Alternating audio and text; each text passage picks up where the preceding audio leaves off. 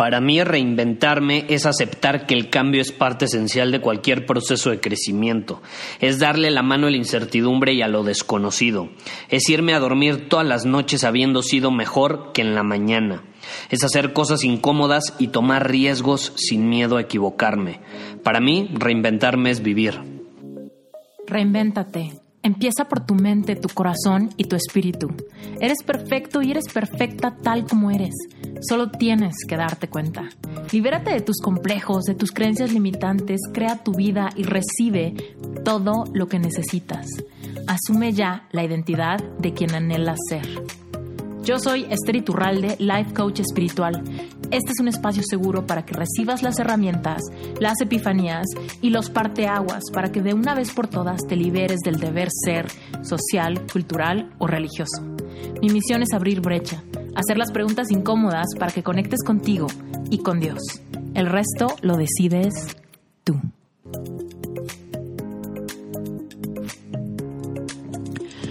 Gustavo Vallejo es autor y conferencista. Él es creador del podcast Secretos de un Hombre Superior.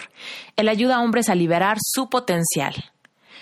Y bueno, pues me cayó increíble, Dios mío, Gustavo es un genio y lo mejor de todo es que es súper empático. De verdad que vas a resonar con muchas de las cosas que nos comparte en este episodio. Y lo más padre de todo es que lo vamos a tener en el Summit.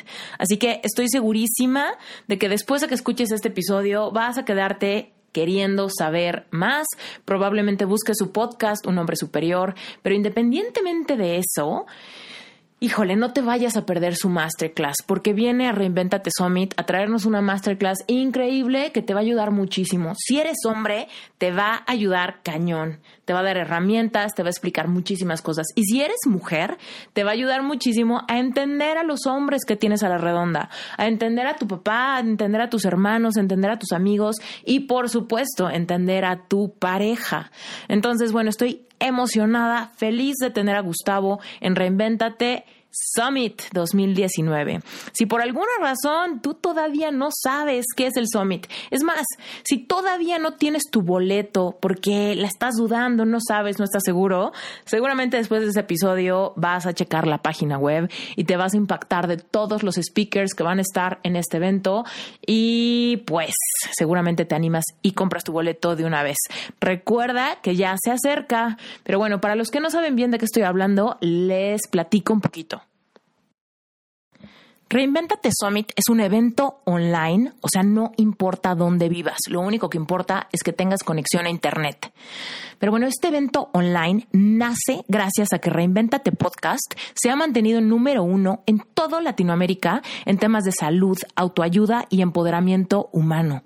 Reinventate Summit es un evento que nace gracias a que diario recibo mails, comentarios, mensajes directos de personas que me piden más contenido, más respuestas, más herramientas exactamente cómo hacerle para realmente catapultarnos y transformar aquella área de nuestra vida que no funciona.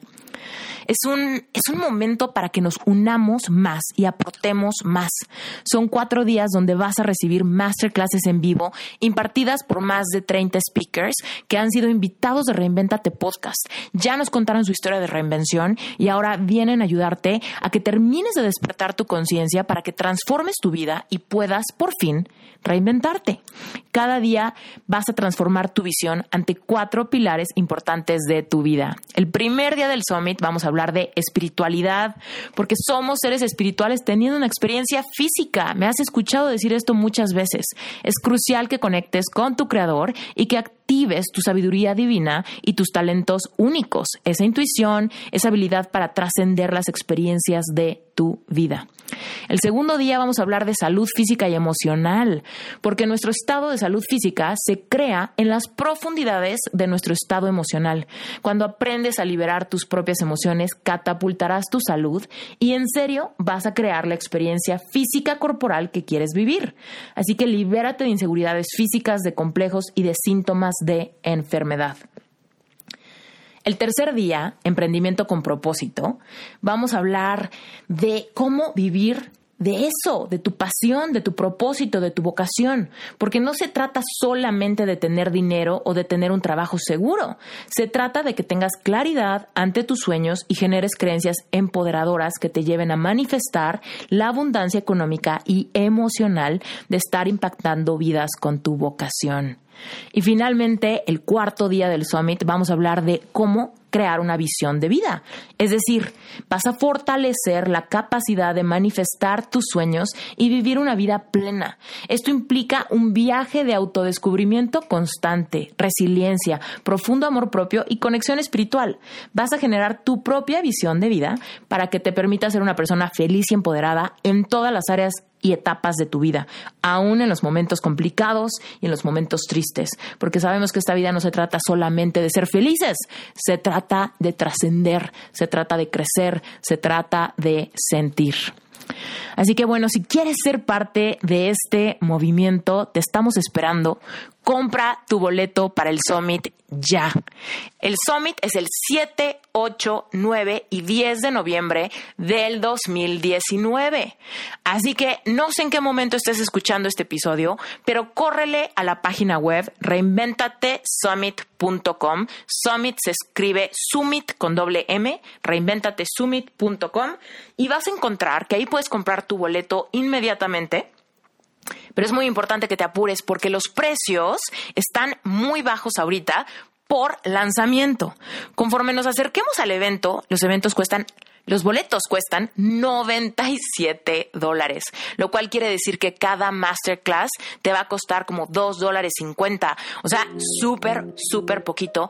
Además de que vas a tener un montón de bonos, regalos, descuentos, rifas, meditaciones guiadas, un libro de trabajo, recomendaciones bibliográficas. O sea, literal, te vamos a equipar brutalmente para que puedas reinventar el área que sea que quieras cambiar en tu vida. ¿Ok? Entonces, apúrate, porque a pesar de que los, boletos cuestan 97 dólares, ahorita están más baratos. Así que no sé qué fecha sea el día de hoy, pero apúrate, ve a la página web reinventatesummit.com, compra tus boletos ya. Y si tienes cualquier duda, cualquier pregunta, también puedes seguirnos en Instagram. Reinventate Summit en Instagram. Manda un mensaje directo y te voy a contestar de inmediato cualquier duda, pregunta, inquietud que tengas. Te mando un beso gigante y ahora sí, iniciemos con el episodio. Pues ya estamos grabando. Cualquier, cualquier error o tropezón, obviamente yo lo edito. Cool. Ok, Gustavo, estoy súper contenta de tenerte en Reinvéntate. Ya te traía ganas desde hace meses, pero creo que llegaste en el momento justo. ¿Cómo estás? Muy bien, muy bien, gracias. Estoy feliz de estar aquí. Cuéntanos, Gustavo, ¿a qué te dedicas hoy en día? Yo sé que igual y mucha gente ya te identificó por tu podcast Hombre Superior, pero cuéntanos en sí quién eres, a qué te dedicas y dónde estás.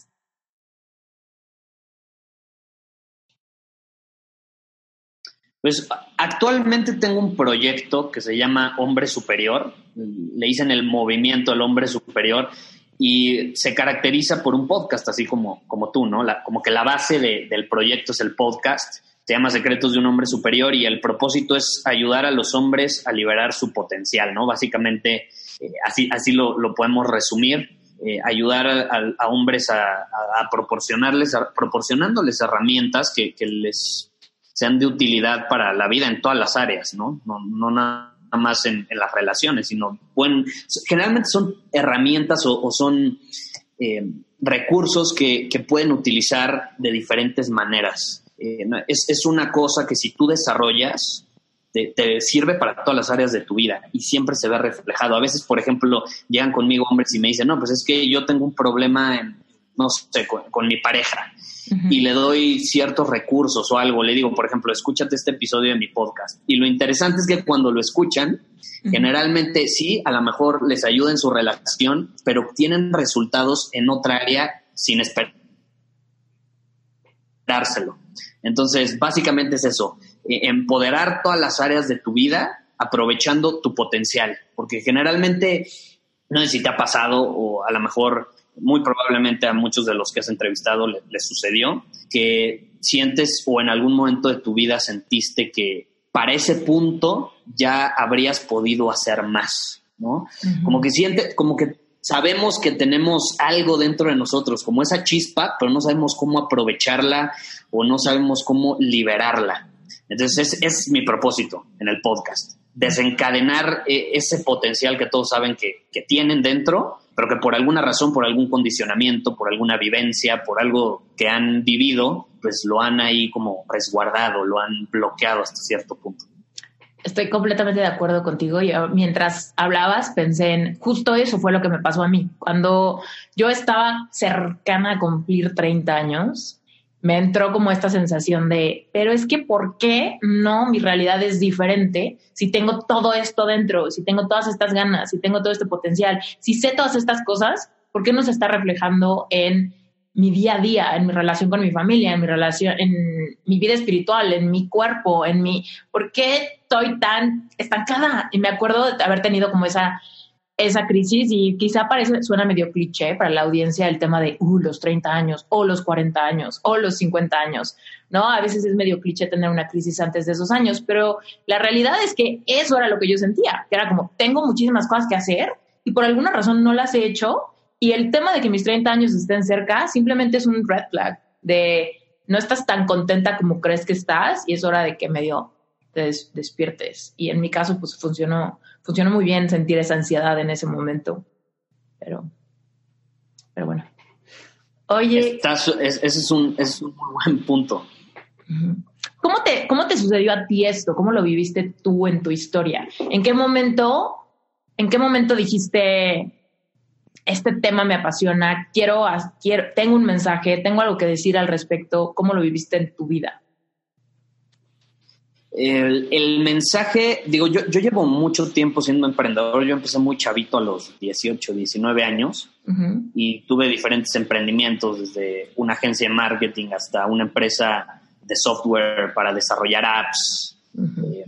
También tuve una empresa que se dedicaba a capacitar en, torno a marketing digital, se llama Prana Digital. Y digo, este mensaje de hombre superior surge a raíz de muchos, muchas cosas que yo viví eh, al principio de mis veintes. Yo, yo, pasé por una crisis existencial gruesa, así, así como a lo mejor a ti te, te, sucedió, como dices, llegando a los 30, como que te cae el 20, ¿no? De muchas cosas. A mí me cayó, pero muy joven, pero no fue tanto, obviamente no fue por la edad, sino fue más por, por una necesidad, fue por obligación. Eh, yo, yo cuando empecé a ser emprendedor, empecé a sacrificar muchas cosas porque mi negocio funcionara. O sea, tenía mucha hambre de crecer, mucha hambre de demostrar, mucha hambre de, de superarme, pero no lo hice estratégicamente, ¿no? Entonces descuidé muchísimo mis relaciones, descuidé muchísimo mi salud principalmente, ¿no? Hacía ejercicio, me desvelaba todos los días, ya sabes, ¿no? El hustling de emprendimiento, de que uno cree que entre más le chingue, más, más le va a ir mejor. Sí. Eh, entonces, eso me llevó a, a, una crisis en mi salud hasta cierto punto. Hubo, hubo un, un año, pues, tenía como 21 años más o menos, cuando fui al doctor. Ya tenía mucho de no ir al doctor, pero fui porque me sentía muy cansado todas las mañanas, me sentía me, despertaba con la cabeza pesada, ya sabes, como si te aventaras una botella de tequila la noche anterior, así. Como crudo. Estuviera crudo. Como, y yo no entendía, ¿no? Entonces voy al, voy al doctor, me manda a hacer una serie de análisis y salen una de cosas que dije, caray, tengo 21 años y, y me dijo, ahorita no, no es como que tienes algo grave, pero esto sí podría desencadenar cosas graves en el futuro. Entonces, una de las cosas que me salió, baja testosterona, por ejemplo. O sea, ¿qué, chavo de 21 años ¿no? De, físicamente hablando, es cuando debes tener más energía, más testosterona y demás. No, bueno, yo tenía baja testosterona, baja serotonina, dopamina, todos estos químicos que al final pues, nos ayudan a, yo, yo, le digo, a dominar nuestro camino, ¿no? A, a, a, despertarnos con ganas de hacer y conseguir. Y yo ya tenía un rato que no me sentía así. Entonces, ese fue para mí el, como zap en la cabeza que me hizo despertar y, me hizo como entrar en conciencia de que tenía que, cuidar más de mí, ir más hacia adentro y empezar a trabajar en mí y no tanto en mis proyectos externos. Y a raíz de... Ajá. Te iba a preguntar, ¿qué, o sea, qué provocó que tú tan joven tuvieras tanto drive de conseguir y de lograr y de emprender?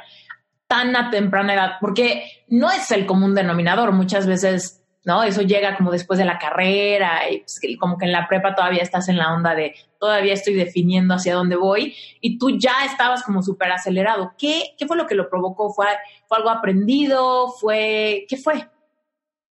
Esa es una buena pregunta. Eh, la realidad es que yo siempre fui una persona no rebelde, pero no me gustaba mucho seguir las reglas o lo tradicional. O sea, siempre, siempre he cuestionado, siempre he cuestionado. Entonces yo iba a la escuela y cuestionaba todo, cuestionaba a mis maestros todo el tiempo, ¿no? Y me acuerdo que cuando entré a la universidad yo estaba estudiando en el Tech Marketing, Mercadotecnia. Amo el marketing, ¿no? después por eso uno de mis proyectos fue tener una agencia y todo eso. Eh, pero odié la carrera, la odiaba con toda mi alma, ¿no? Entonces yo, yo empecé a sentir esta necesidad de, siempre, siempre me ha gustado aprender, pero por mi cuenta. Entonces, en el momento en el que llega a la universidad, ya estaba hasta el gorro de, las clases, porque me acuerdo que dije, ay, ya, pasó la prepa, ahora sí viene la carrera, lo bueno, lo que me gusta, y voy entrando y los primeros tres semestres el tronco común es pura repetición de lo que vi en prepa que odié. Entonces fue como, no, no me gustó en lo más mínimo y, ahí empecé como a, a, educarme, pero en cosas que a mí me llamaban la atención. Y un semestre después me salí de la universidad. Y ahí fue donde empecé como a enfocarme en esto de, emprender. O sea, sí, siempre me ha gustado vivir bajo mis términos, ¿no? ¿no? No tanto seguir las reglas que me impone un sistema, sino yo crear mi propio sistema con mis propias reglas. ¿Sí me explico? Entonces, eso, yo creo que esa, esa necesidad de libertad siempre la he tenido desde pequeño. Y ahorita que, que te estoy platicando esto, me, me cayó el 20, ¿no? También es mucho siempre tuve esas ganas de, tener abundancia en mi vida. yo, diría que lo que a mí, ese drive que siempre tuve fue, número uno, vivir bajo mis términos, y número dos, abundancia, que van de la mano, ¿no? Porque ambos, al final del día, son libertad. Quería libertad. Y me acuerdo, por ejemplo, cuando era niño, yo, yo nunca padecí, eh, nunca tuve escasez. O sea, la verdad, mis papás siempre me dieron todo, pero tampoco es como que mis papás eh, tenían recursos eh, ilimitados, ¿no? O sea, siempre de forma limitada, ¿no? Y me acuerdo que, digo, yo vivía normal, una familia clase media, pero, por ejemplo, en la, yo, yo soy, yo amo los aguacates. Amo los aguacates, ¿no? Yo también. Y me acuerdo que siempre, ah, pues chócalas. Tú de, las mías, los aguacates. De hecho, yo no confío, no confío en la gente que dice que no le gusta el aguacate. Estoy de acuerdo, absolutamente de acuerdo. Tú eres una mujer superior. no, no, se puede que no te guste el aguacate. No, hay algo raro contigo. exacto. Y yo amaba el aguacate desde, desde niño, ¿no? Yo nunca fui de dulces, yo era de aguacate, no me preguntes por qué. Entonces, creciendo, o sea, esto se me quedó súper grabado y siempre lo he traído conmigo. En mi casa nunca había suficientes aguacates, te lo juro. O sea, siempre era como que llegaba la comida y un cuartito. Y nunca había aguacate, o sea, ajá, y había comida de todo, ¿no? Hasta así que te puedo decir, comida para todos de sobra, pero nunca había aguacates. O sea, siempre era así como que un aguacate y lo partíamos entre los cuatro, porque yo tengo un hermano. ¿no? Sí, sí, sí.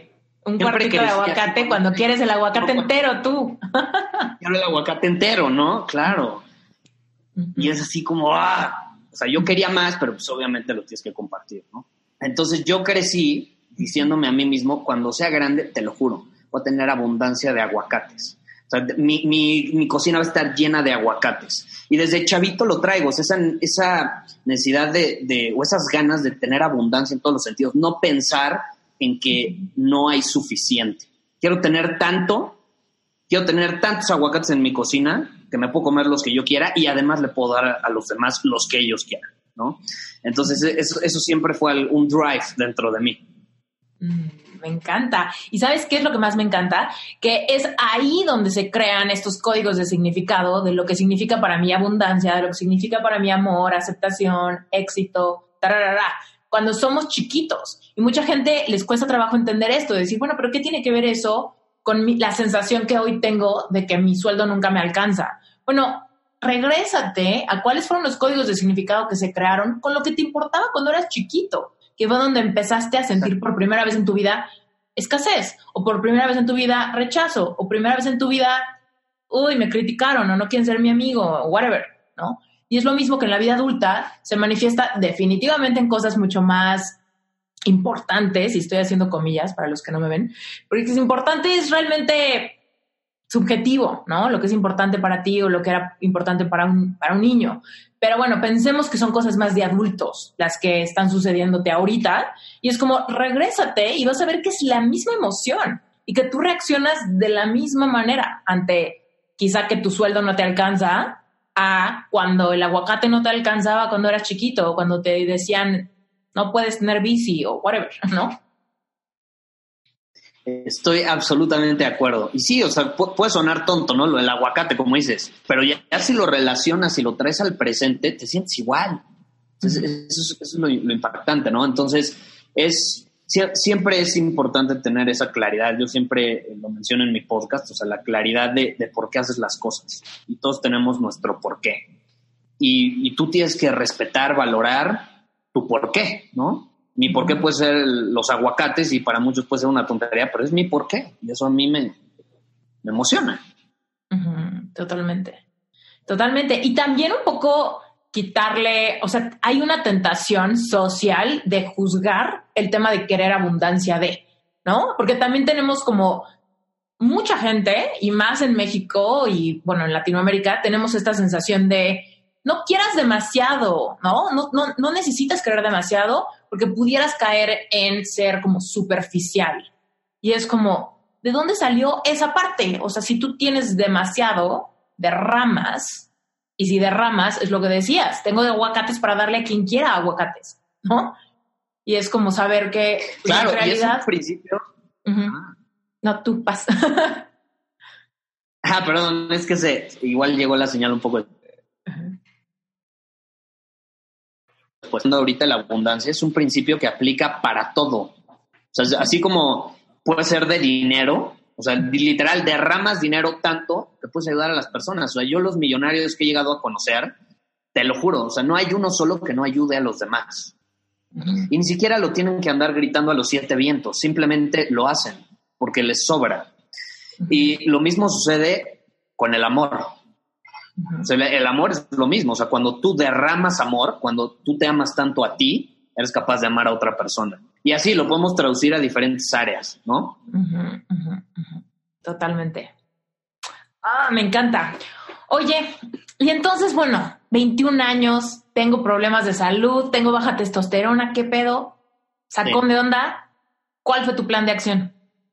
No, mi plan de acción fue ir dentro de mí. O sea, empecé a dejar de enfocarme tanto en, metas externas, en conseguir cosas externas, logros externos, acorde a lo que la sociedad dice, ¿no? Porque quieras o no, yo ya era emprendedor y lo que quieras, pero quería demostrar, ¿no? Eh, quería demostrar, esto puede venir de otras heridas del pasado, no lo sé, eh, pero yo que tenía esa necesidad de demostrar que era capaz de tener éxito, ¿no? Eh, entonces empecé, en lugar de eso, empecé a, a, ir a mi interior y empecé a invertir en mí. O sea, empecé a educarme al respecto. No tenía la menor idea antes cómo funcionaba el cuerpo humano, cómo era la salud. Te digo, yo siempre he cuestionado y hasta cuando me dieron esos análisis, yo cuestioné, porque lo típico, por ejemplo, en la testosterona, lo primero que me mandaron fue, ah, no, no te preocupes, tienes baja testosterona, te voy a recetar gel, hay un gel que te untas en los brazos o en las piernas y eso te ayuda a nivelar tus, tu, tu testosterona. Entonces, es como y, eso se lo dan generalmente a los, a los hombres que tienen más de 40 años, que por su edad empiezan a tener baja testosterona. Bueno, a mí me lo mandaron así, como si fuera un don de 40, 50 años, eh, con baja testosterona, y o sea, como que no me hacía sentido. Yo decía, algo, o sea, hay algo más atrás de esto, ¿no? O sea, yo, obviamente soy joven, ¿por qué recurrir a un atajo? O sea, rápido comprarme un gel que me va a nivelar todo cuando realmente la causa es falta de ejercicio, mala alimentación, o sea, es algo más profundo. Sí, claro, y ahí, es un síntoma. La falta de testosterona solo era un síntoma. Y si le embarras un gel, pues estás como quitando el síntoma, pero no la causa, que es la raíz del, del síntoma. Exactamente. Y eh, digo, yo toda mi vida he cuestionado y desde entonces cuestiono a, a los médicos tradicionales. Y esa es la realidad. Generalmente un médico tradicional va a tratarte el síntoma pero nunca ver a la causa real. Entonces, obviamente, pues yo fui más profundo y empecé a encontrar esa causa que era, número uno, no me sentía a gusto con lo que hacía. Es decir, estaba extremadamente estresado. El estrés automáticamente aumenta tus niveles de cortisol y eso hace que bajen tus niveles de testosterona inmediatamente. O sea, tú no puedes tener ambos niveles altos o bajos. Si uno está alto, el otro está bajo o al revés, ¿no? Sí. Entonces, esa era una de las causas principales. Entonces, ahí no importa qué edad tengas, eh, puedes tener bajos niveles de testosterona. Y de hecho, investigando, o sea, sí encontré una estadística que decía que eh, en la actualidad los hombres en general tenemos aproximadamente un 20% menos testosterona que la generación anterior. Entonces, eso significa que no importa qué hombre nos esté escuchando ahorita, muy probablemente él tenga 20% menos testosterona que su papá cuando tenía su edad. Y si su papá vive actualmente, su padre ahorita tiene 20% menos testosterona que el abuelo, ¿no? Y eso es en general. Digo, habrá excepciones, obviamente, ¿no? Pero en general. Y eso habla de, de cierta crisis. Entonces, es una crisis de masculinidad. Es una crisis que estamos pasando los hombres mucho por esto, por este exceso de estrés y en mi opinión y lo que yo descubrí, falta de propósito. A mí me sorprende cómo vivimos en la, en la época más increíble, con mayores oportunidades de hacer, de crear, de, contribuir, y al mismo tiempo es la época con mayor estrés en la historia, la época eh, con, con mayor crisis existencial, niveles de ansiedad, de depresión y todos estos problemas que muchos se pueden derivar por una falta de propósito. Y la globalización puede ser gran parte de, ese problema, ¿no? O sea, si, si, nos vamos a... Yo he estudiado muchísimo a las tribus de antes. Yo soy fan de, de muchísimas tribus, civilizaciones, etcétera. Y antes, cuando vivíamos en tribus pequeñas, siempre las personas tenían un rol importante en esa tribu. O sea, todos eran importantes. Ya sea el que iba a recoger semillas, el que se iba de casa, las mujeres que, que, cocinaban, otras que se dedicaban a educar, etcétera.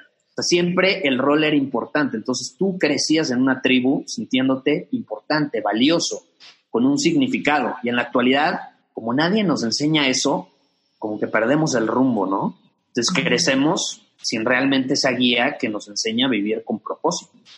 Y eso va muy de la mano con la testosterona. por ejemplo, el ganar en lo que sea aumenta tus niveles de testosterona. O sea, como hombres somos competitivos, nos gusta salir al campo de batalla, a ganar, a competir, a, por eso yo digo, dominar nuestro camino, o sea, tener un propósito claro, bien definido que nos haga sentir plenos. Y eso es escaso en la actualidad. ¿Por qué? ¿Dónde empieza la falla? Yo creo que la, digo, ah, digo, no, no tengo la verdad absoluta ni mucho menos, pero las conclusiones que yo he sacado es una falta de iniciación. Por ejemplo, si nos ponemos nuevamente a estudiar a las tribus de antes, todos los niños adolescentes pasaban por un proceso de iniciación. Un proceso de iniciación era un proceso, un ritual guiado por un mentor, que generalmente era el hombre mayor, o el hombre más sabio de la tribu, los guiaba por ese proceso para que se convirtieran en adultos. Mm. Y ese proceso está compuesto por una serie de pruebas. Digo, en ese momento era un poco extrema la situación, ¿no? Literalmente las pruebas podían ser, no sé si has visto la serie de vikingos. Hay, una parte donde el, chavo pasa por el proceso de iniciación y lo mandan a matar un oso a, a las montañas, ¿no? En medio de la nieve. Y hasta que no vuelva con el oso muerto, no se convierte en adulto. ¿no? Y en mi opinión es una de las principales razones, ¿no?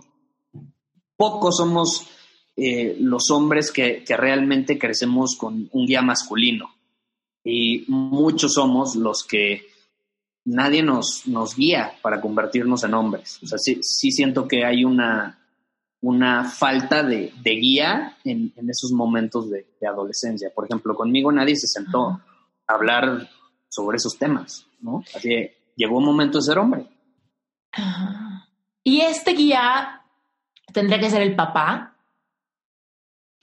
No necesariamente, no, no necesariamente. Por ejemplo, en las tribus, te, repito, era el, era el, más sabio o, el, o había alguien principalmente que se enfocaba en eso, ¿no? Entonces no necesariamente tiene que ser el papá. Yo sí creo que el, que el papá, o sea, para, para los hombres, a partir de los 13, 12, 13 años, el papá sí tiene que empezar a asumir mayor responsabilidad en, en el crecimiento del niño y lo tiene que empezar a guiar para que se vaya convirtiendo en hombre, pero no necesariamente tiene que ser él, o sea, puede, ser algún, alguna otra persona. Lo importante es que pase por este proceso.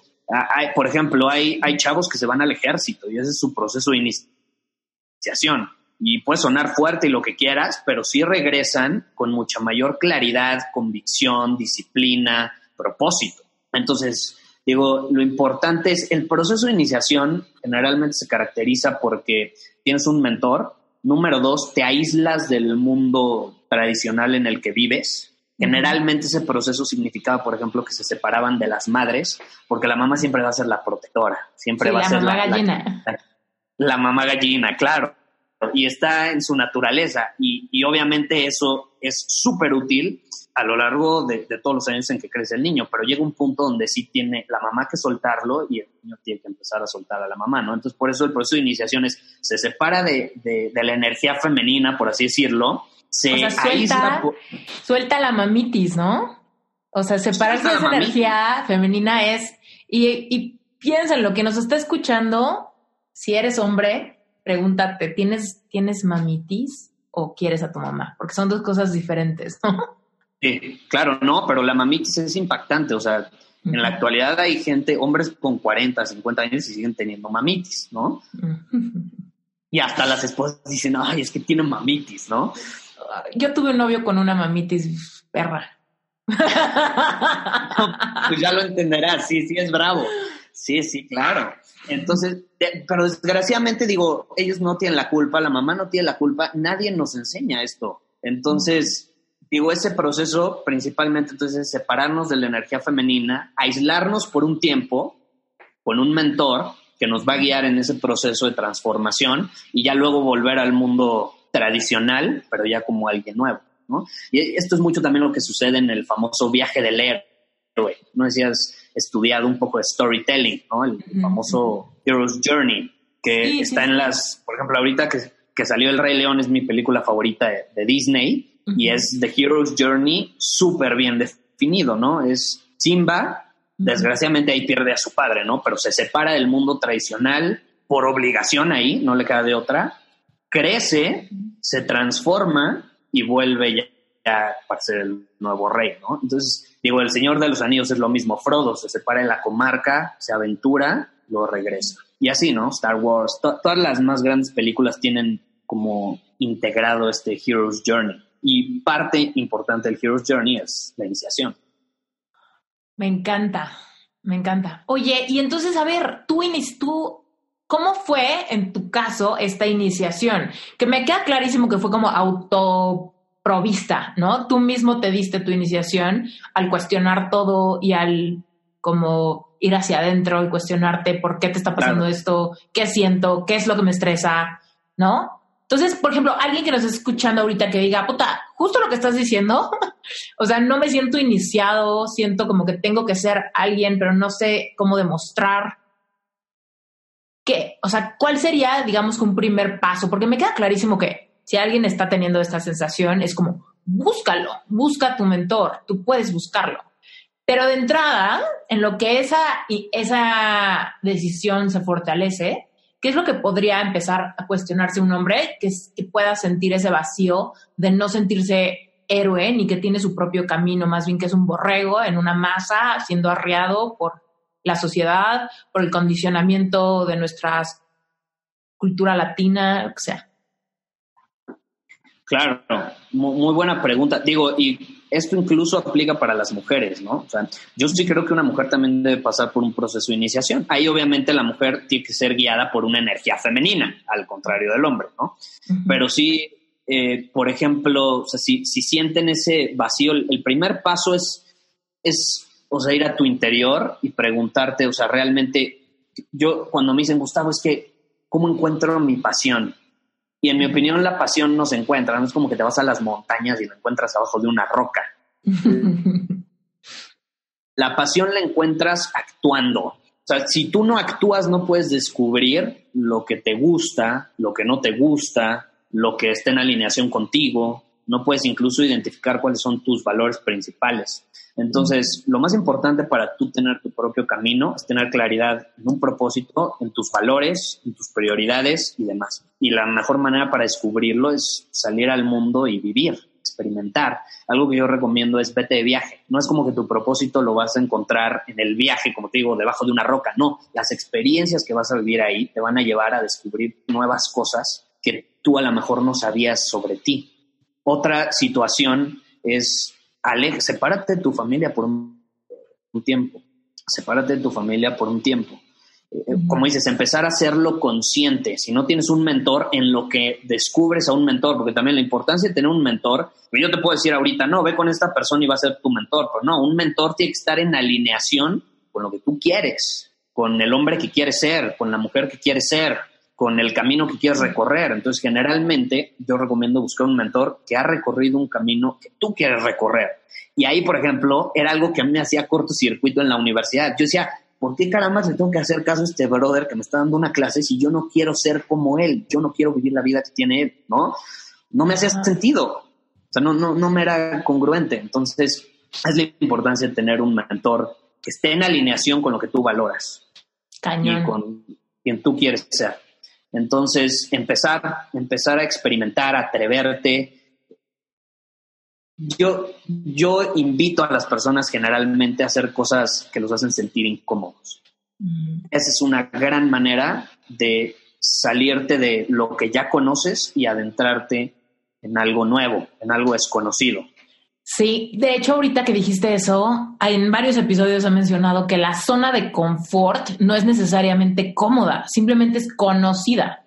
Te acomodas, aunque estás incómodo, pero es porque lo que conoces. Por, por tanto, no te reta. Aunque no te guste, no te reta porque está conocido. Entonces, mucha gente dice: Es que no salgo de mi zona de confort porque me siento muy cómoda aquí. Y es como, ¿en serio? ¿En serio estás muy cómoda o simplemente ya te sabes el caminito mental ante tu misma historia que quizá es terrible o mediocre o de hueva, ¿no? Pero en realidad, pues ya te la conoces, ya sabes quién eres ahí, ya sabes qué tipo de, de acciones haces, qué tipo de decisiones tomas, qué tipo de límites no hay, ¿no? Y entonces es tu zona conocida, no necesariamente de confort. Exactamente, yo, yo lo veo de una manera súper similar y no es como que incluso te tengas que salir de la zona, simplemente la tienes que expandir. O sea, por ejemplo, si tú has vivido hasta cierto punto en un lugar con, con o como en tu burbujita, por eso la importancia de, que te digo de ir a lo desconocido, viajar, conocer, no necesariamente tienes que ir a otro país, otra ciudad, hay gente que, que no, no sale de, de su burbuja, ¿no? Entonces, el simple hecho de expandir esa burbuja, o sea, que que lo desconocido se empiece a volver conocido y lo empieces a integrar contigo, eh, ayuda muchísimo y empiezas a descubrir cosas de ti que, no sabías. Algo que yo recomiendo muchísimo y es como de, lo básico, de, lo principal que, le digo a las personas que, pasan por este proceso es ve al cine solo. ¿Qué, ¿Qué, pasa si yo te digo ve al cine solo? La mayoría se sienten incómodos. Yo solo, como voy a ir solo? No, qué aburrido. No, si se te hace aburrido ir al cine solo es porque te aburres de ti mismo, porque tu única presencia es contigo. Entonces, primero tenemos que aprender a estar bien con nosotros, ser capaces de dar esos pequeños pasos y ya luego podemos compartir con los demás. Entonces, esa es una prueba incómoda que ayuda a, a, incluso conocernos mejor, porque cuando estamos con nosotros mismos, cuando estamos solos, no nos queda otra más que estar con nosotros, conocernos más, escucharnos más y empezamos a descubrir cosas que antes no sabíamos. Totalmente. Y, y, sí comparto que evidentemente desde mi perspectiva de mujer sucede lo mismo. Yo me acuerdo cuando empezó como mi despertar y mi querer romper estos condicionamientos de lo que la gente esperaba de mí, lo que yo tenía que hacer y lograr para cierta edad, etcétera me acuerdo perfecto que pasé por una etapa súper triste, ya la audiencia se la sabe de memoria, pero pasé por esta etapa triste, ¿no? Que fue mi parte aguas de encontrar mi verdadera vocación y tal, tal, tal. Y una cosa que les decía es que me sentía súper incómoda en mi propia piel. O sea, era como una sensación de no me hallo en este cuerpo, en esta personalidad, en esta cara, no me encuentro, me siento súper incómoda y por eso estaba, me enredaba en conversaciones tóxicas con digo, evidentemente estaba triste, ¿no? Entonces todo el mundo como que me trataba de preguntar cómo iba y qué sentía y por qué estaba así, etcétera. Y me acuerdo que me enredaban esas conversaciones repetitivas y tóxicas porque no me gustaban los silencios. Porque era como, ayúdame y esta, y vamos a hacer un mal viaje gigante, y vamos a hablar seis horas en un café con mi mejor amiga, y cinco horas en la madrugada con mi mamá, y no, y era así como, en el momento de que me decían, bueno, ya me voy, o ya me voy a dormir, me acuerdo quedarme en en mi recámara con insomnio, incómoda de estar conmigo. Era súper confrontante el silencio, confrontante no poderme dormir y tener que estar ahí en mi presencia. Y fast forward cinco años o casi seis, y hoy te puedo decir que necesito tiempo estar sola. O sea, cuando todo el tiempo estoy con alguien o cuando no tengo espacio para que caigan mis ideas, respirar, estar sola, sin música, sin tele, sin nada, simplemente estar me hace muchísima falta y me siento súper agotada mentalmente cuando no tengo esos espacios. O sea, en cinco años aprendí a darle la vuelta a esa sensación de, mi piel hacia adentro, pero definitivamente desde un proceso como de aceptación, de confrontarme con cuáles eran las razones por las cuales me sentía tan incómoda, qué eran las cosas que me hacían sentir mal, qué eran las cosas que quería cambiar de mí. Y desde un lugar de aceptación, pues empezar a hacer los cambios que me llevan a hoy anhelar estar sola. Ya ves que fines de semana y digo, please, nadie me hable, no WhatsApp, apago el celular y es como, solamente tolero a mis gatos. Hola, interrumpo este episodio rapidísimo para invitarte una vez más a que te metas a Relevante Espiritual, que es mi membresía mensual. Relevante Espiritual es un lugar increíble donde te vas a sentir completamente contenido para platicar tus dudas, hacer tus preguntas y sobre todo profundizar en, en tu relación espiritual. Literal, si tú crees en Dios, y estás en esta lucha de reinventarte, de cambiar tu relación con el dinero, con tu cuerpo, con tu pareja, con tu trabajo, con tu vocación, con tus clientes. Si tú quieres reinventar algo en tu vida y crees en Dios, tienes que trabajar tu merecimiento. Y eso es lo que hacemos en Relevante Espiritual. Básicamente, si te gusta este podcast, Relevante Espiritual te va a encantar porque es donde vamos mucho más profundo, es donde te doy herramientas, es donde te doy reflexiones para cada semana, para que realmente puedas catapultarte desde una perspectiva espiritual y que puedas realmente empezar a ver cambios en tu vida. Por supuesto, escuchar el podcast, este y muchos otros que tienen contenido increíble, te ayuda porque obviamente ayuda a que tu frecuencia y tu vibración suban y que estés en el mismo canal de personas que tienen la misma energía que tú. Sin embargo, en Relevante Espiritual vas a tener un lugar seguro para hacer todas tus preguntas y para hablar de esos temas tabús que generalmente no se hablan en las familias o en las parejas o en las iglesias o incluso en las congregaciones. Esos temas que a veces nos dan pena y que nos censuramos. Relevante espiritual es un espacio seguro. Es un lugar solamente para miembros donde tú puedes hacer todas tus preguntas y donde yo llevo las masterclasses semanales a un nivel mucho más profundo para que puedas conectar, para que puedas transformarte y para que puedas sensibilizarte con tu propia intuición que es tu sabiduría divina. Eso es relevante espiritual, cuesta solamente 18 dólares al mes y tu compromiso inicial, si tú te animas y te metes, tu compromiso es solamente de un mes. Y en ese mes vas a tener el acceso a todo el contenido acumulado desde que inició la membresía, más las próximas cuatro semanas, o sea, tu mes. Si por alguna razón no te gusta, Tú lo puedes cancelar sin compromiso, sin preguntas, sin nada. Tú lo puedes cancelar y listo, se acabó. Pero si te gusta, vas a tener por solamente 18 dólares un espacio seguro de contención, personas que están en el mismo canal que tú, una comunidad segura, masterclasses cada domingo, un montón de bonos, meditaciones guiadas y cositas que les regalo a los miembros y sobre todo vas a tener este espacio donde vas a poder aprender mucho más profundamente de cómo ver desde una perspectiva espiritual los temas que son relevantes para tu vida. Listo, eso es la invitación. Relevante Espiritual es el sponsor oficial de este podcast. Así que si disfrutas el podcast, no solamente vas a disfrutar muchísimo la membresía, sino que vas a estar apoyando que Reinventate Podcast se sostenga porque gracias a los miembros de Relevante Espiritual pagamos las ediciones, la difusión, marketing, hosting, edición de episodios, etcétera, etcétera, etcétera, y está increíble. ¿No prefieres tener esta membresía en vez de que haya comerciales? La verdad es que a mí me chocan los comerciales. Te mando un beso gigante, sigamos con el episodio.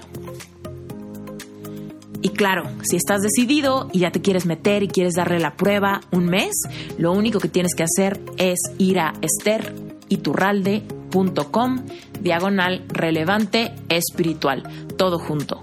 Si quieres encontrar la liga directa, solamente métete a las notas del episodio y listo, ahí le das clic directito. Un beso. Sí, claro, no, te, entiendo perfecto, o sea, me identifico al 100. O sea, yo, yo antes no podía, o sea, incluso me acuerdo que salía con una chava, ¿no? Lo que sea no podía, yo, incluso eso terminaba saboteando la relación, ¿no? Porque yo estaba todo needy de, de hablar, de, de, que hubiera interacción, porque si había silencio yo me sentía incómodo. Y, ah, o sea, yo pasé por ese mismo proceso de aceptación, fue súper difícil, ¿de acuerdo? Pero algo que me obligó a hacerlo, o sea, yo sí, cuando empecé a descubrir todo esto de la iniciación, me forcé a aislarme un poco y mi manera de hacerlo fue, me voy a ir a vivir solo. O sea, yo, yo vivía con mis papás y en ese momento dije, me voy, llegó el momento, no me importa que no tenga dinero suficiente, no me importa, yo necesito tiempo para estar conmigo y para transformarme y para solucionar toda esta cosa que he provocado por falta de lo mismo. Entonces eso fue una confrontación impresionante, el irme a vivir solo. Y hoy en día igual, puedo decir que amo vivir solo y amo mis momentos, amo mis, momentos. Todos los días intento tener momentos para mí. Entonces, eso es parte de mis no negociables, por así decirlo, del día. Necesito momento para mí. Ok. Oye, y entonces síguenos contando qué pasó. ¿Te empezaste a hacer ejercicio? ¿Empezaste a desestresarte? ¿Cómo, cómo empezaste a lograr eso? El ejercicio me ayudó mucho. Eso me ayudó a, a como aterrizarme yo, yo, probé de todo. me acuerdo que fui con, con una chava que veía los chakras y no sé qué tanto. Y me dijo, es que tú estás, tú estás en tu cabeza, o sea, tú, tú no estás aterrizado. Tú lo que necesitas es aterrizarte. Grounding. grounding. como emprendedor te la, te la pasas futurizando, te la pasas en tu cabeza. En tu, mal viaje. en, tu mal viaje, ¿no? y, y, pues sí, era una realidad. Y justamente empecé a hacer ejercicios de grounding, empecé a, salir todas las mañanas al sol, literalmente todas las mañanas lo primero que hacía era salir a que me diera el sol, eh, a correr y, todo este ejercicio físico, o sea, el utilizar mi cuerpo, el ser consciente de mi cuerpo, o sea, te lo juro, para ese punto yo creo que sí habían pasado unos 10 años de que no era consciente de mi cuerpo. y, y por eso se me fueron desencadenando ciertos problemas, porque yo no era consciente, o sea, estaba desconectado de mi cuerpo porque aparte yo en mi adolescencia fui un gamer de esos, esos ¿eh? O sea, entonces yo, yo estaba en, en, otro mundo, yo estaba en, en, mi mundo o jugando videojuegos, o luego en la fiesta con mis amigos en la prepa, o luego ya quién sabe dónde. Pero sí, o sea, fue una década yo creo que me desconecté de mi cuerpo, no hice mucho ejercicio ni nada. Entonces sí, el empezar a, a retomar esa conexión me ayudó muchísimo. Es, Eso fue un paso fundamental, ¿no? El, el ver las cosas de una manera holística, el integrar la parte espiritual, la parte interna, pero también entender que somos cuerpo, somos espíritu, somos mente, y el integrar esas tres con las emociones y todo eso eh, fue realmente lo que, lo que me ayudó a salir adelante.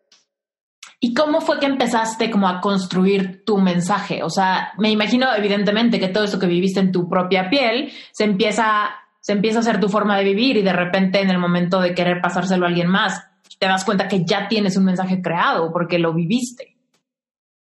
Exacto. Yo, fíjate que, o sea, por mucho tiempo intenté encontrar lo que dicen mi voz, ¿no? En este mundo online. Yo, yo, mi primer podcast lo lancé a los 20 años. Estaba en toda esa crisis. Bueno, yo lancé mi podcast, se llamaba El éxito simplificado, imagínate. Pero yo, yo era aventado, o sea, siempre he sido aventado. Yo decía, ¿quién va a escuchar a un chamaco de 20 años hablar sobre el éxito? ¿no? Bueno, tuvo como 3 millones de descargas mi podcast. Eh, o sea, ahí fue donde me di cuenta, wow, la gente, o sea, tengo algo que aportar. Entonces, eh, pero desde ahí, o sea, como que intentaba encontrar un mensaje. Yo sentía que podía aportar algo a la vida de las personas y me gustaba. Yo siempre he sido muy parlanchín. Entonces, eh, yo siento que, o sea, me gusta hablar y por lo mismo que me gusta hablar es parte de, uno de mis defectos. O sea, yo puedo herir mucho a las personas hablando, a veces hablo de más. Entonces, parte de canalizar eso lo, intento hacer de una manera positiva, ¿no? Por medio del podcast, por eso grabo un episodio todos los días, me encanta, o sea, yo, yo hablo, hablo y hablo. Y siempre había querido tener un mensaje o algo, pero bueno, en su momento lo intenté, luego hice varios, tuve varios proyectos. Eh, cuando tenía el de marketing digital, el de Pran Digital, lancé otro podcast que se llamaba Marketing Digital Paso a Paso. Le fue bastante bien. Y justamente cuando estaba creciendo ese negocio, estamos hablando hace como tres años y medio, cuatro, eh, cuando empezó a crecer, eh, vendí un, programa, no estaba grabado, ¿no? Ya, ves que puedes vender, por ejemplo, era un programa de seis semanas para ofrecer tus productos o servicios en redes sociales. En su momento, digo, eran estrategias medio básicas, pero era un programa muy completo. Pero yo no lo había grabado, yo dije, lo voy a hacer en vivo. Y no tienes una idea. Lo vendo y luego lo, y luego lo creo mientras. Lo vendo, claro. Claro, sí, ya que tienes el dinero, te lo haces con más gusto. Pero bueno, de, hecho fue, fue al contrario, porque no lo hice con ningún gusto. O sea, pasó la primera semana y a la segunda no lo quería grabar, me sentía, no, me sentía bien al hacerlo, no lo quería hacer, no. Ahí me di cuenta que realmente no disfrutaba hacerlo. Y por un rato me había obligado a enseñar algo en lo que era bueno, pero que no me gustaba enseñar. Y esa fue una de mis más grandes lecciones. O sea, que tú seas bueno en algo no significa que necesariamente seas bueno enseñándolo o que te guste y que disfrutes enseñarlo. Entonces, esa era una de las cosas en las que yo soy bueno, siempre he sido bueno en marketing, en tecnología, marketing digital, pero odio enseñarlo. ¿has, leído, ¿Has leído un libro que se llama The Big Leap de Guy Hendricks? No. Léelo, te va a encantar. Él explica esa parte ahí como diciendo, bueno, todos tenemos como esta zone of excellence, que podemos ser muy buenos haciéndolo, pero no necesariamente debemos de dedicar nuestra vida en esta zone of excellence. Y, platica que hay otra zona que se llama zone of genius, que es donde, donde hay pasión, donde puedes decir la misma cosa y no te cansa, ni te aburre, ni, ni te hastía, porque ahí es donde eres un genio. O sea, ahí es donde tienes tú la, la forma que genera empatía en los demás, que la gente lo recibe, que nadie lo explica mejor que tú. Y entonces mucha gente tiene mil miedo del zone of genius y se quedan en esta zone of excellence, que es lo que estudiaste en la universidad, lo que te sale bien, pero de repente después de años de hacerlo es como ya te supersatura y no te sientes pleno. No, y me, cayó el 20 ahorita, que buenísimo, lo voy a leer, eh, gracias por la recomendación. Y me hace absoluto sentido, o sea, por ejemplo, yo desde chavito siempre fui como el tequi. Te digo, yo jugaba videojuegos y mi papá me dio una computadora desde los dos años. yo siempre fui tequi. Entonces me acuerdo que creciendo, mis amigos, mi familia, todos eran, oye, Gus, mi compu no sirve, ¿me ayudas? Oye, mi celular, no sé qué, ¿cómo descargo esto? ¿Cómo el otro? Y yo estaba del gorro, o sea, odiaba ayudar a las personas en eso, sí, sí. Me quería dar un tiro. A mí me pasa con mi mamá. Yo soy bueno, pero no quiero. Me pasa con mi mamá. Siempre, tú le sabes a esto y yo, no, yo no le sé. sí, no. Y siempre mi racionalización obviamente era porque yo soy autodidacta en ese sentido. O sea, yo siempre lo he aprendido solo, solo. Entonces era, yo aprendí solo, tú también puedes. O sea, busca videos en YouTube, ya, ¿no? Pero, o sea, nunca me gustó enseñarlo. Y, y como dices, cuando lo repites, caray, ya no quieres saber nada. Y en cambio, esto otro, que es The Son of Genius, puedes repetir repetir y cada vez lo dices con más gusto. Y de hecho, eso me llevó a, tener, a descubrir mi verdadera voz. O sea, esa medio pequeña crisis que pasé grabando ese programa, obviamente lo grabé completo, tenía entregarlo, pero una vez que, que lo grabé dije, no más, no vuelvo a dar capacitación en marketing digital en mi vida. Y, o sea, la empresa que tenía Plan Digital, que le estaba yendo bastante bien, todo era online. La, o sea, me dejé de enfocar en ella, la terminé literalmente. O sea, sí seguí vendiendo lo que ya tenía. Obviamente tampoco es así como, ay, lo tiro por la borda y empiezo desde cero. Pero sí hice un proceso de transición hacia este mensaje. Empezó llamándose, por ejemplo, Emprendedor Superior.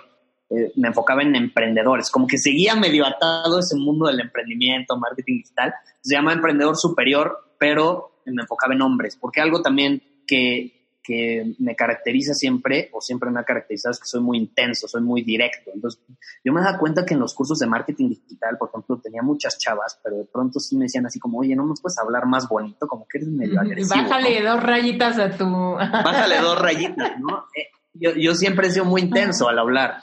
Entonces, eso me llevó a tomar la decisión de empezar a enfocarlo en, hombres. Y también por, por la misma razón de que, digo, yo había pasado por todo este proceso y siempre he sentido que entiendo más el proceso por el que está pasando. Por ejemplo, un emprendedor eh, hombre puede, pudo haber pasado por todas estas crisis masculinas, así como ustedes las mujeres pasan por sus crisis, ¿no? Que yo la neta no voy a poder entender. Entonces, eso me llevó a, a como nichearme en eso y después ya dije, no, o sea, es hombres en general. Y lo que me inspiró a hacerlo fue una amiga que siempre le, le platicaba cómo, por ejemplo, cuando enseñaba marketing digital, o sea, sí, yo, yo decía, voy a vender este curso, pero me preguntaban más, oye, Gustavo, ¿y cómo le haces para vender? Oye, me encanta tu seguridad, me encanta la certeza con la que hablas, ¿cómo le haces? O sea, todas estas cosas detrás de lo que yo hacía, siempre me preguntaban más sobre eso que realmente sobre lo que estaba vendiendo. Y ya me habían dicho muchas veces que por qué no empezaba a enseñar eso, pero tenía resistencia, ¿no? Como dices, las, The Son of Genius te da miedo. enfrentar ahora sí que tu verdadero propósito, o, como quieran llamarlo, entonces puede, puede dar miedo, ¿no? Porque significa que vamos a tener que enfrentarnos muchas veces con nosotros mismos, significa que a veces vamos a tener que superar los límites que tenemos, porque si tú tienes una visión que te llena, vas a una visión grande. Y para hacer realidad esa visión en, todas las áreas de tu vida, vas a tener que, hacer cosas incómodas, vas a tener que, que hacer cosas que a lo mejor pues, no, no, son tan, tan sencillas para ti, ¿no? Entonces, enfrentar eso puede costar, pero obviamente vale la pena porque es lo que nos hace sentir vivos, en mi opinión. Ah, me fascina. Oye, ¿podemos dar un giro drástico? Porque te quiero preguntar algo que nos va a cambiar un poco el tren. Voy a cambiar el tren, ¿ok, audiencia? Eh, ahorita me vino a la mente preguntarte esto, porque seguramente tienes mucha sabiduría al respecto. ¿Cómo nosotros, las mujeres, muchas veces somos la, provocamos como este, este, esta sensación de castramiento a los hombres? Como de darles este sape hacia abajo de, tu masculinidad o tu capacidad de decisión o tu capacidad de, de hacer, nosotras muchas veces como, no sé por qué lo hacemos, pero generamos este efecto en los hombres. ¿Y cómo, cómo lo notas y cuáles serían como algunos, algunos indicios, por ejemplo, para un hombre que nos esté escuchando, de que quizás su relación con una mujer que no entiende su masculinidad pudiera estar generando como esta crónica sensación de castramiento? ¿no? Y sí te, sí te pasa. Yo estuve en una relación donde literalmente, como dices, me sentí castrado. Parte de mi proceso de transformación y de mayor aprendizaje que tuve fue gracias a esa relación y la agradezco mucho, pero cómo la sufrí. O sea, literalmente sientes que reprimes todos tus sueños, todos tus, toda tu masculinidad. O sea, toda esta, todas estas, todo este drive interno que a veces la sociedad, queramos o no, también la sociedad en la que vivimos, o sea, nos hace creer que eso está mal, ¿no? La, idea esta absurda de masculinidad tóxica es una estupidez. O sea, hay personas tóxicas, punto. O sea, eso de masculinidad tóxica no, no, me hace sentido en lo más mínimo. y, o sea, y, así los medios nos, nos meten estas ideas de que, de que ser un hombre masculino está mal, ¿no? Y digo... ¿Es porque se confunde el tema de masculinidad con machismo? Yo creo que sí, yo creo que sí. Y, o sea, por ejemplo, yo, yo eh, sigo mucho a un autor que se llama David Deira. Eh, habla mucho sobre espiritualidad, sexo, relaciones de pareja, la importancia de tener un propósito, energía masculina, femenina. No sé si lo hayas leído, me encanta. No, pero lo, ¿cómo se llama de nuevo? David Deira. ¿Y el libro? Este, el libro. el, el, bueno, el, que puedo poner en las notas. Íntima, íntima comunión se llama. Íntima ¿Cómo tener una íntima comunión? Ajá, cómo tener una íntima comunión con tu pareja. Y él explica ahí cómo la sociedad ha pasado, o sea, por ciertos procesos en la evolución de las energías masculinas y femeninas. Por ejemplo, al inicio estaba súper marcada la diferencia entre masculino y femenino, pero de una manera mal canalizada. O sea, porque lo masculino es increíble, lo femenino también, pero no somos iguales, nos complementamos. Sí. Pero así como somos increíbles, si lo canalizamos de una manera negativa, nos puede llevar a, cosas nada agradables, ¿no? Y la masculinidad canalizada de una manera negativa, pues es, por ejemplo, el machismo, ¿no? O sea, un hombre machista no es nada que más que un hombre súper inseguro. Entonces, su masculinidad canalizada de una manera súper negativa. Torcida, sí, o sea, está torcido todo el rol. Ajá. Claro, si al contrario se enfocara en él, en tener un propósito, en dominar su camino, podría canalizar esa energía en su camino y en, obviamente, compartir ese camino con su pareja. Y lo mismo al revés, ¿no? Porque quiero agregarte aquí una cosa. O sea, si la gente está un poquito confundida, y, dime si es, si concuerdas en esto, entre un hombre masculino a un hombre machista, es que un hombre machista es un hombre que, que ataca por sus propios miedos e inseguridades. Y un hombre masculino es un hombre que protege por sus propias fortalezas y seguridades. Absolutamente, me encanta tu definición. Te la voy a robar, de hecho. Está buenísimo. o sea, creo que lo dejaste súper claro. Sí, no, súper claro, súper claro. O sea, de hecho, el, un hombre masculino protege, como dices, a toda costa, a su familia, a sus seres queridos, a su tribu, a, a su círculo. No, no los va a atacar. Entonces, sí, evidentemente cuando se canaliza de manera negativa, se va contra pues, lo, cercano. Y, por ejemplo, David Deira habla de cómo obviamente es parte del proceso de evolución y las energías llegó a un punto donde el hombre era súper machista, sometía a la mujer y demás, ¿no? Luego obviamente surge este empoderamiento de la mujer increíble, el feminismo y demás, las mujeres como que levantan la voz y entonces como que dicen, hey, aquí estamos, ¿no? Nadie nos va a someter y surge eh, pues todo esto durante las últimas décadas y lo que hace es que como que se iguala todo, o sea, es 50-50.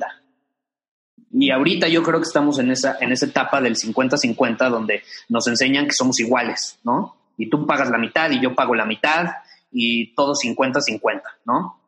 Y yo creo que, o sea, lo que nos ha llevado a esto está bien, pero la idea detrás de ha creado una crisis en muchas parejas.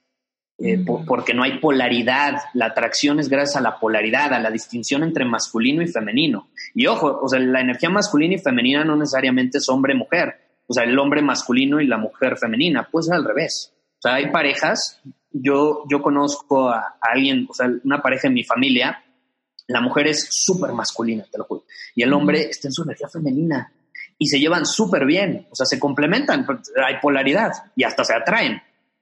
Entonces, lo importante es la polaridad.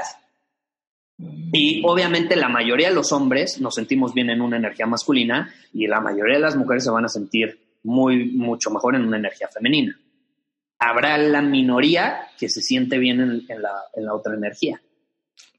Oye, Pero ¿y qué eso, hacer? El, Perdón que te interrumpa, pero es que ahorita que me estás diciendo eso, digo, sí, completamente. O sea, muchas parejas siguen juntos, pero la polaridad se ha perdido, la atracción se cambia, en vez de amantes son roommates, ¿no? Y es como. Claro. ¿Cómo, cómo regresar? ¿Cómo entender el tema de la polaridad y cómo traerlo de regreso a una pareja que lo ha perdido? ¿Es, es, es chamba doble? O, por ejemplo, una persona que nos esté escuchando, porque si fuera mujer o si fuera hombre, y dijera, bueno, mi pareja no está escuchando este podcast, yo puedo hacer algo para influenciar que nazca o que resurja la polaridad en, en mi relación? Absolutamente. Muy buena pregunta. Por ejemplo, o sea, una relación es de dos, ¿no? El trabajo tiene que ser de los dos, pero sí se puede uno empezar eh, a actuar y la otra persona automáticamente, de forma natural, por cómo responde su energía, va a responder bien.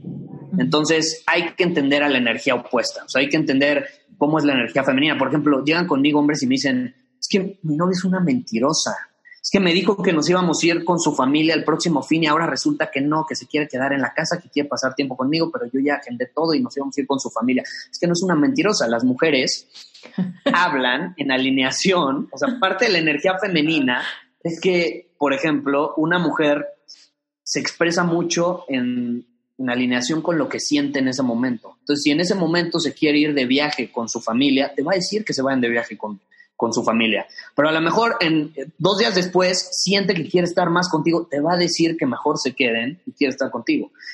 Pero no, los hombres responden de una manera masculina, racional, no tan emocional, y entonces empiezan, empieza con, no, es que siempre cambias de opinión, es que quién te entiende, es que no tiene sentido, ¿no? Y empieza este choque y lo mismo al revés, ¿no? Empieza este choque de, de yo quiero que seas masculina como yo y la mujer yo quiero que seas femenino como yo. Básicamente es eso. Es como si habláramos dos idiomas o dos lenguajes diferentes. Hombres y mujeres no nos comunicamos igual. Entonces es muy importante entender cómo se comunica, qué es importante la, la energía opuesta para que así podamos no necesariamente entenderla, pero aceptarla como es en su naturaleza y en el momento en el que uno también empieza a aceptar su propia energía, puede actuar más en alineación con eso. A mí algo que me pasó, por ejemplo, por mucho tiempo es que sí, yo era consciente de esta diferencia entre masculino y femenino, pero quieras o no, yo no actuaba como un hombre del todo masculino. Era así, mi amor, ¿y, y, a dónde quieres ir? ¿No? O sea, yo, yo le decía, ¿y a dónde quieres ir? ¿Y qué quieres hacer? Y hay muchos hombres que se la pasan preguntándole eso a sus novias. Y conmigo llegó una vez un, familiar y me dice, es que está enojada, no entiendo, está enojada de la nada.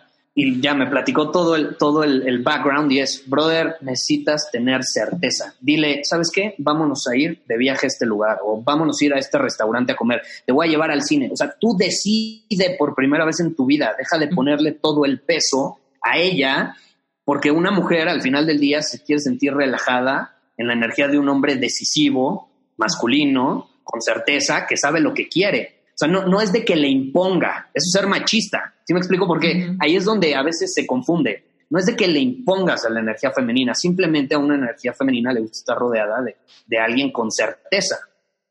Y si tú todo el tiempo le estás diciendo sin dar, sin siquiera decir, oye, ¿sabes qué? Vamos a ir a este lugar, ¿qué opinas? si, si, si no lo haces así, pues, obviamente va, a sentir cierto resentimiento y ella va a empezar a adoptar una energía masculina, porque es la magia de ustedes las mujeres. Una mujer, cuando no está rodeada de la presencia de, un hombre del todo masculino, va a empezar a ella a asumir ese rol también, o sea, va a asumir el masculino y el femenino. Y entonces ahí es donde el hombre se siente castrado, se siente, o sea, siente, se siente, o sea, es un choque de poderes. Es como un choque de poderes, ¿no? Y empieza, obviamente, en ese punto la mujer a desconfiar en las decisiones que toma el hombre. A mí me, acuerdo una novia que tuve cuando era súper indeciso. Yo era la persona más indecisa del mundo. Por ejemplo, yo iba manejando y siempre me decía, es que no es por ahí, es por allá. Y, y, a huevo me, me, quería decir por dónde era, ¿no? Y yo a huevo, no, nos vamos por donde yo, porque yo, o sea, a un hombre, no, a los hombres no nos gusta que nos y los hombres que están escuchando me entenderán, no nos gusta que cuestionen nuestro sentido de dirección. Es parte de la masculinidad, de un propósito, saber a dónde vas. Y obviamente cuando dejas de ser así, tu pareja empieza a asumir eso y te empieza a cuestionar, empieza a cuestionar tus decisiones, el camino que estás recorriendo, tu certeza. yo lo veo, y eso lo menciona mucho David Deira, no lo veas como ataques de una mujer, velo como una señal de alerta de, hey, no estás asumiendo tu masculinidad, no estás viviendo con propósito, con dirección, no estás siendo la mejor versión de ti que podría ser. es, más que nada, más que nada es eso, ¿no? Es, es una respuesta a lo que nosotros no estamos haciendo. No sé si me explico. Sí, muy cañón. Mm, está padrísimo. Gustavo, cuéntanos, seguramente ahorita ya de ver un montón de hombres que quieren saber más y ha de haber un montón de mujeres que quieren mandar a su hombre contigo. Ah, oye, cuéntanos cómo puede, qué es lo que haces, cómo alguien ahorita puede como empezar a trabajar contigo, consumir más. Digo, evidentemente, vayan y sigan el podcast de Gustavo insofacto, un hombre superior. Pero cuéntanos más de, me parece que tienes un webinar bien padre que la gente puede tomar. Y hay como varios temas. ¿Das asesoría uno a uno o das coaching grupal? ¿Cómo, funciona? Fíjate, ahorita el, la asesoría uno a uno ya la tengo, o sea, medio cerrada. Eh, o sea, me gusta trabajar con pocas personas, súper específico, pero ahorita ya tengo o sea, como que se me ha acumulado tanto que sí, ahorita lo, lo, pospuse por un tiempo, pero tengo una membresía de hombres, o sea, una comunidad, le llamamos una tribu, se llama Círculo Superior, y, y ahí subo masterclasses mensuales, tenemos desafíos semanales para salirnos de la, de la, zona de confort, para hacer cosas incómodas, como para mantenernos en este flow de, de crecimiento, ¿no? Tenemos un club de libros, y es una comunidad muy padre de más de 200 hombres que se ha ido creando. Tenemos un chat privado ahí, pues, cada quien puede plantear algún problema que esté pasando y ahí entre todos le damos feedback. Y, eh, está esa comunidad y también ahorita acabamos de lanzar, ese, ese podría ser un buen punto de partida, una masterclass, un webinar eh, que, que, está muy padre, se llama Libera tu potencial y es justamente enfocado en esto, o sea, todos estos principios para empezar a liberar todo ese potencial que sabes que tienes dentro para empezar a tener un camino claro, un camino definido. Lo, ese lo pueden buscar en potencialsuperior.com y ahí se pueden registrar, es completamente gratis y yo les recomiendo ese lugar para, para empezar en, en todo este camino del hombre superior que le llamamos. Me encanta. Voy a poner todas estas ligas en las notas del episodio para que nadie se pierda y lleguen ahí. También el libro que recomendó Gustavo y el libro que mencioné yo. Así que no se lo pierdan, suscríbanse para que les lleguen los mails de Gustavo y suscríbanse en el podcast para que se enteren cuando salgan nuevos. De todos modos, ¿cuántos episodios tienes para atrás, Gustavo, en, en tu podcast? En todos están en, Spotify, porque algo que tiene iTunes que no entiendo es que nada más publica 300, pero hasta el momento van 390, me parece. Entonces, digo, si quieren escuchar desde el principio en Spotify, porque iTunes nada más te permite los últimos 300. Fíjate, eso no lo sabía, pero apenas estamos llegando a los 100, así que todavía me queda un buen colchón. Oye, está impresionante esto. Bueno, pues todos los que se vayan a unir a tu comunidad desde ahorita, pues tienen contenido para echar para arriba de Gustavo, así que eh, atásquense que hay lodo. Y te iba a preguntar, Gustavo, ¿grabas un episodio diario? Uno diario. ¿Cuánto duran tus episodios? Eh, son cortos, son fáciles de consumir, por así decirlo. O sea, son entre, o sea, el más corto ha sido cinco minutos, el más largo sí ha llegado a ser como de una hora, pero en promedio el, episodio dura 15 minutos. El episodio promedio dura esa, esa cantidad. Mm, me encanta. Me encanta. ¿Tú crees que eso es, clave en el, en como la fidelización de una audiencia? La, o sea, la tanta constancia más, que, más que eso es un compromiso que yo tuve conmigo mismo y parte de que también amo hablar, como te decía, o sea, yo, yo necesito hablar todo el tiempo, ¿no? Hay, yo tengo un programa que se llama Conversaciones Magnéticas y ahí enseño cómo, o sea, la, importancia de tener estabilidad de comunicación viene mucho de la práctica. Y hay un estudio que hicieron en Estados Unidos en una universidad, no me acuerdo cuál fue, que decía que la persona promedio habla 12 minutos al día. No. 12 minutos al día. Te lo juro, o sea, ya estamos tanto en el celular, obviamente sin tomar en cuenta lo que escribes en el chat, ¿no? Hablar con tu boca, ¿no? Esta habilidad de comunicación eh, hablada. Y, y, se me hizo impresionante. Entonces, a raíz de eso, yo, yo tuve un compromiso y dije, voy a grabar un episodio todos los días, mínimo voy a hablar lo que la persona promedio habla todos los días, ya nada más en ese episodio. Y lo que sea lo demás es de gana, ¿no? Y así varias ideas, pero Obviamente también me ha servido mucho a, que la audiencia se mantenga ahí. O sea, yo sí creo que si te escuchan todos los días y te ven todos los días y si estás presente en sus vidas todos los días, yo tengo un mentor, es medio ya de la generación anterior, se llama Dan Kennedy, no sé si lo has escuchado, es, estadounidense, ya, ya tendrá unos 70 años y él, él empezó en marketing desde que se repartían flyers, ¿no? Y él dice, yo quiero que mi audiencia me tenga presente 24/7. O sea, que me vean en su teléfono, en su fondo de pantalla. nosotros tenemos un fondo de pantalla que es el hombre superior. Bueno, no sé si los demás lo van a ver, pero tenemos un manifiesto y todos lo descargan y lo ponen en su pantalla.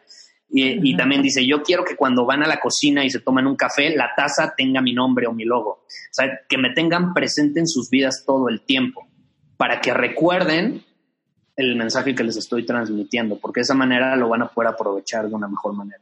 Entonces digo, mucho le he sacado de él y parte de eso pues, es grabar todos los días un episodio. Mm, me encanta.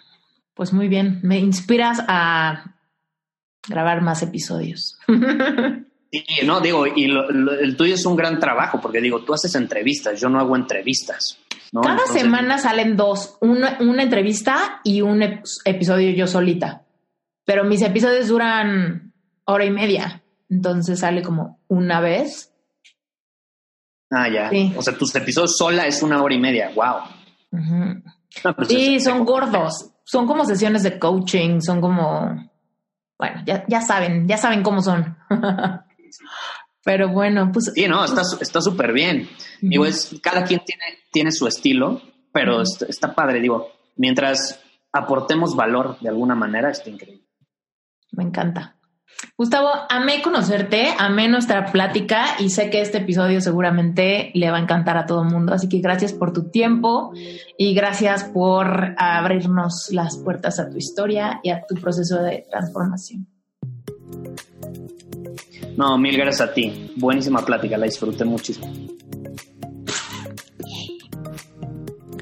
Muchísimas gracias por haberte quedado hasta el final de este episodio. Solamente quiero cerrar pidiéndote un favor. Si puedes dejarnos un review y un comentario en Apple Podcast, sería increíble porque nos ayudas a seguir rankeando en los primeros lugares en toda Latinoamérica. Y por último, recordarte que si estás interesado en formar parte de Relevante Espiritual, te estamos esperando. Es un lugar seguro donde de veras vas a tener contención para brindarte más apoyo en el área de tu vida que sientas un poquito frágil y que quieras conectar con Dios y despertar esta habilidad espiritual que tenemos todos de escuchar nuestra propia intuición para tomar decisiones y seguir avanzando hacia convertirnos en una mejor versión de nosotros mismos. Y segundo, no olvides que en noviembre ya se acerca el Reinventate Summit del 2019. Así que si vas a querer ser parte de este movimiento, de este evento online de cuatro días, ve comprando tu boleto para que te salga muy barato y para que puedas ir teniendo el contenido extra que te voy a regalar por haber entrado con anticipación, ¿sale? Cualquier duda puedes seguirnos en Instagram en arroba reinventate summit o por supuesto directo conmigo en arroba esteriturralde. Gracias porque tú haces realidad este podcast. Te mando un abrazo. Bye.